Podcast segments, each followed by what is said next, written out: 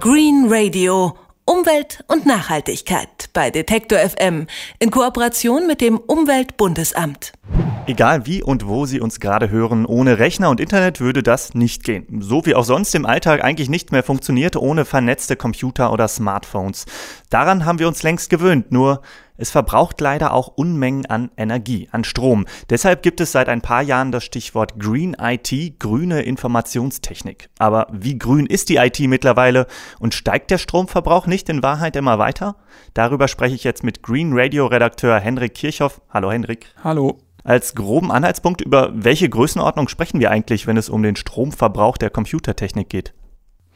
Ja, das hängt natürlich ähm, davon ab, was man da alles mit einbezieht. Wenn man jetzt Privatleute, private Verbraucher und Unternehmen und die großen Serverparks und auch noch die ganzen Leitungen alles zusammenrechnet, dann kommt man in Deutschland ungefähr auf 60 Terawattstunden Strom. Das entspricht ungefähr 10 Prozent des gesamten Stromverbrauchs in Deutschland.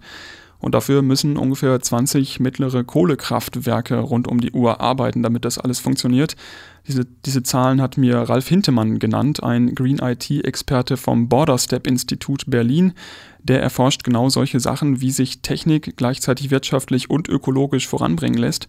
Und das ist auch nötig, äh, denn man geht davon aus, dass sich das weltweite Datenaufkommen, was so durch die Netze rauscht, dass sich das alle zwei Jahre etwa verdoppelt und dementsprechend steigt natürlich auch der Stromverbrauch. Wenn also etwa 10 Prozent des gesamten Stromverbrauchs in Deutschland allein auf die Computertechnik entfallen, was sind denn dann die größten Verbraucher? Ja, die größten Verbraucher sind die Privatleute mit ihren ganzen Geräten, mit ihren Rechnern, Computern, Routern, Smartphones und so weiter. Die machen ungefähr die Hälfte aus vom äh, IT-Stromverbrauch. Die andere Hälfte teilen sich zum einen die Wirtschaft, dann die großen Rechenzentren, also zum Beispiel so Archive, Suchmaschinen oder Anbieter von Webspace. Und äh, die Leitungen und die ganzen Funkmasten, die verbrauchen natürlich auch noch Strom. Jetzt klingt es ja so, der Stromverbrauch steigt exponentiell, äh, glaube ich zumindest jetzt mal mit mathematischem Halbwissen. Wie lässt sich denn dagegen steuern? Also wo liegt da größtes Einsparpotenzial? Ja, das liegt theoretisch auch bei den Privatleuten, weil die ja den, ähm, den größten Teil ausmachen, also die Hälfte des Stromverbrauchs. Ähm, allerdings bringen so gezielte Maßnahmen oft mehr, wenn man sich erstmal einzelne Großverbraucher anguckt, meint zumindest Ralf Hintemann vom Borderstep Institut. Es ist auch häufig auch einfacher im Unternehmensbereich anzusetzen als in den privaten Haushalten, weil da zum einen viele Großverbraucher sind, wo ich deutlich einfacher sparen kann als bei den 40 Millionen Haushalten mit jeweils 10 Geräten im Haushalt. Das kann ich wesentlich einfacher sparen, wenn ich in den Unternehmensbereich ansetze. Wie genau könnte man denn bei solchen Großverbrauchern Strom sparen, wenn wir zum Beispiel die Server in großen Rechenzentren uns anschauen? Ja, solche ähm, Server oder große Rechenzentren, wenn wir mal als Beispiel YouTube oder Facebook oder Google oder sowas nehmen, da werden natürlich gewaltige Datenmengen umgesetzt, umgewälzt.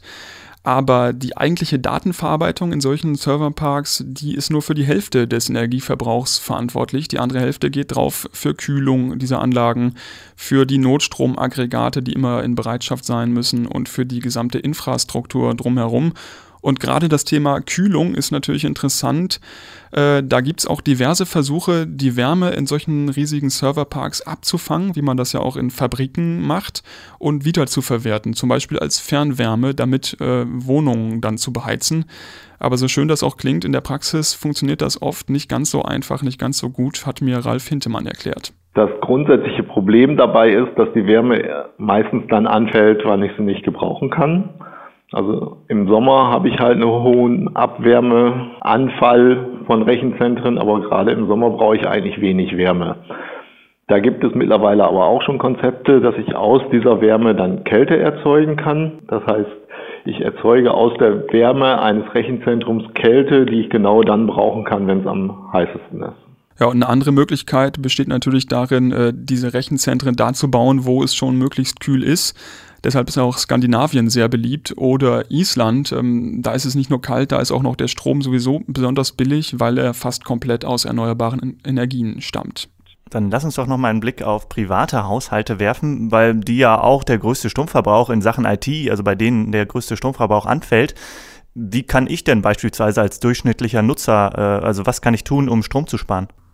Ja, entscheidend sind die Geräte, die du benutzt. Ähm, also so ein moderner Tablet-Computer verbraucht so 5 bis 6 Watt normalerweise, ein PC 80 Watt. Wobei so richtige Hochleistungsrechner, die eine schnelle Grafikkarte haben, die verbrauchen auch schon mal bis zu 300 Watt. Also das sind schon gewaltige Unterschiede.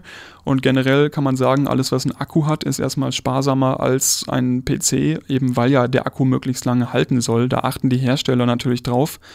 Und beim Thema Smartphones kann man sagen, wenn ich damit über WLAN ins Internet gehe, verbraucht das auch weniger Strom, als wenn ich über das mobile Internet surfe, also über UMTS, äh, GPRS, LTE oder sowas.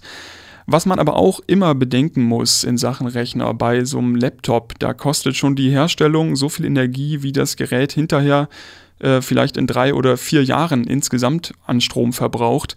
Das heißt, wenn ich mir da alle zwei Jahre schon einen neuen Rechner kaufe, obwohl der alte noch geht, dann richte ich damit äh, womöglich einen größeren Schaden an als durch die eigentliche Nutzung des Laptops.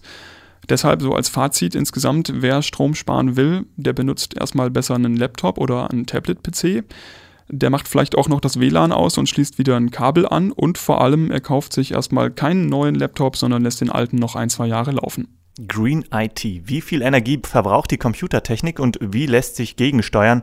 Darüber habe ich mit Green Radio Redakteur Henrik Kirchhoff gesprochen. Vielen Dank. Sehr gern. Green Radio. Umwelt und Nachhaltigkeit bei Detektor FM in Kooperation mit dem Umweltbundesamt.